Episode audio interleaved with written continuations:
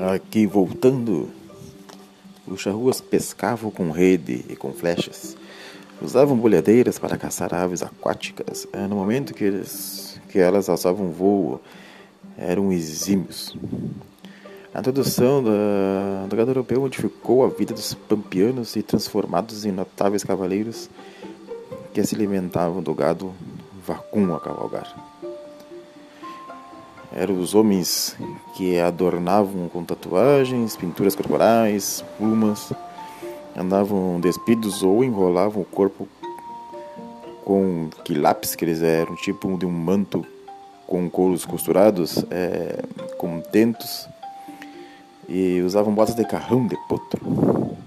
Em contato com os espanhóis, vestiam o poncho, o xiripá, e cobriam com chapéu de couro barriga de burro, ou pança de burro, né?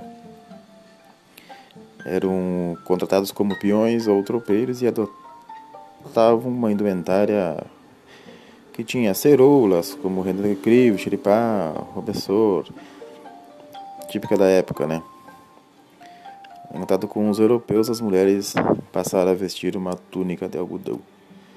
Os charruas, que estão aqui no nosso Rio Grande do Sul, lá no início das colonizações.